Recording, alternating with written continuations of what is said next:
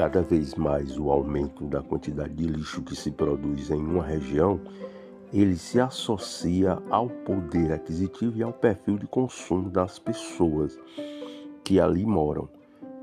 Quantos mais produtos industrializados existirem, mais lixo será produzido.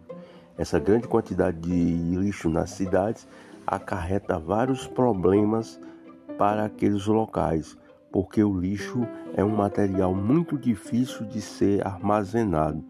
As principais formas têm sido o lixão, que é extremamente prejudicial, e a geração de queimada do lixo que vai produzir várias doenças.